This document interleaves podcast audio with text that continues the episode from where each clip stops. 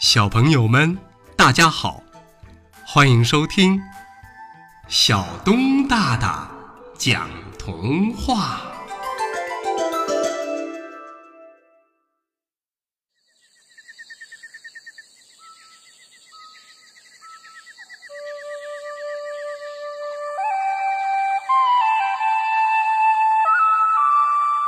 狐狸皮卡卡盖楼。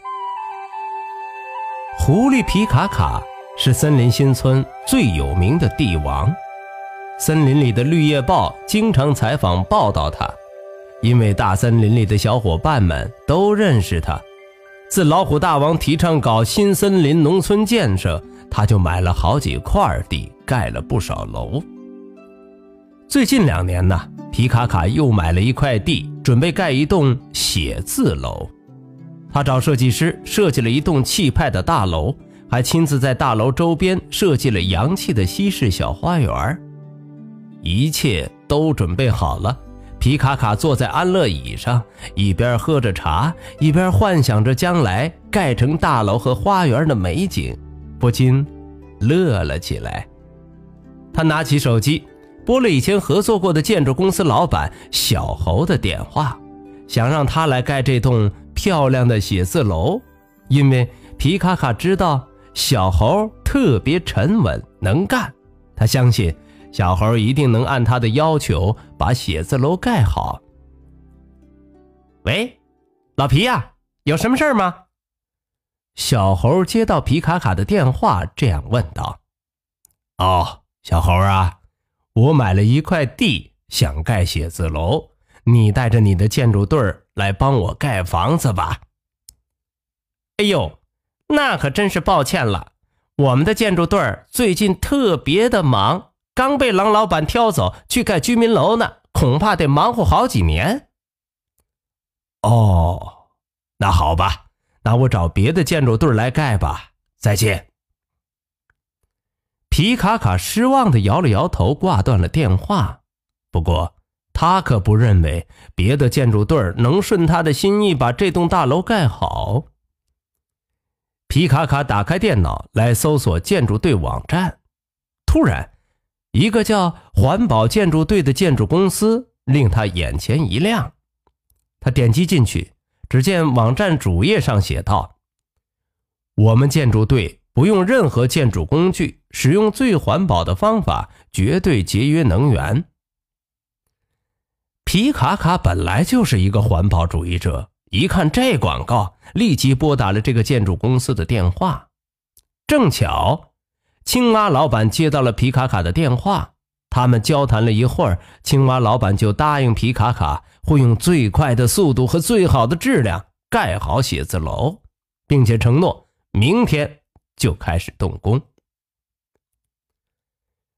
果然，青蛙老板很讲信用，而且做事情效率很高。他第二天就安排设计部门把图纸做好了，并且还带来了建筑队一群老鼠，指挥着老鼠们挖起地基来。天哪，合同还没签，就帮我干起活来了！皮卡卡来到工地时，简直不敢相信自己的眼睛，吓得跳了起来。青蛙老板走了过来，扶了扶眼镜，对皮卡卡说：“狐狸先生，我们公司可不是一般的建筑队我们能很好的利用各种动物的特长和习性来盖房子，而且速度快，质量高。不信，你跟我来瞧瞧。”皮卡卡随着青蛙老板来到工地旁边，果然一个多小时的功夫，老鼠就挖出了深深的地基。青蛙老板还说呢：“您放心吧，过几天再来看看我们的进展，用不了几个月，写字楼就盖好了。”听了青蛙老板的话，皮卡卡放心的笑了，立刻与青蛙老板签订了工程协议，并答应很快就支付一半的工程费。几天之后，皮卡卡再次来到工地，天哪，他看到了什么？几十头大象都背着砖头在盖房子呢。他们先运一些砖到工地上，用鼻子吸起砖头码成一排，然后用鼻子卷起水泥浆，均匀地抹在砖头上，再把砖头一块一块的认真往上摞好，砌整齐。皮卡卡一边看一边赶紧退了几步，怕影响大象砌墙。他心里赞许着，这家建筑公司看起来真的很不错。不到一个月，一座气派的大楼拔地而起。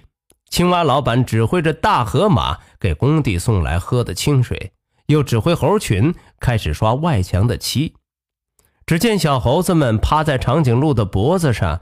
从上往下一点一点的刷着，长颈鹿也真是尽职尽责，站着一动不动，配合着小猴子们。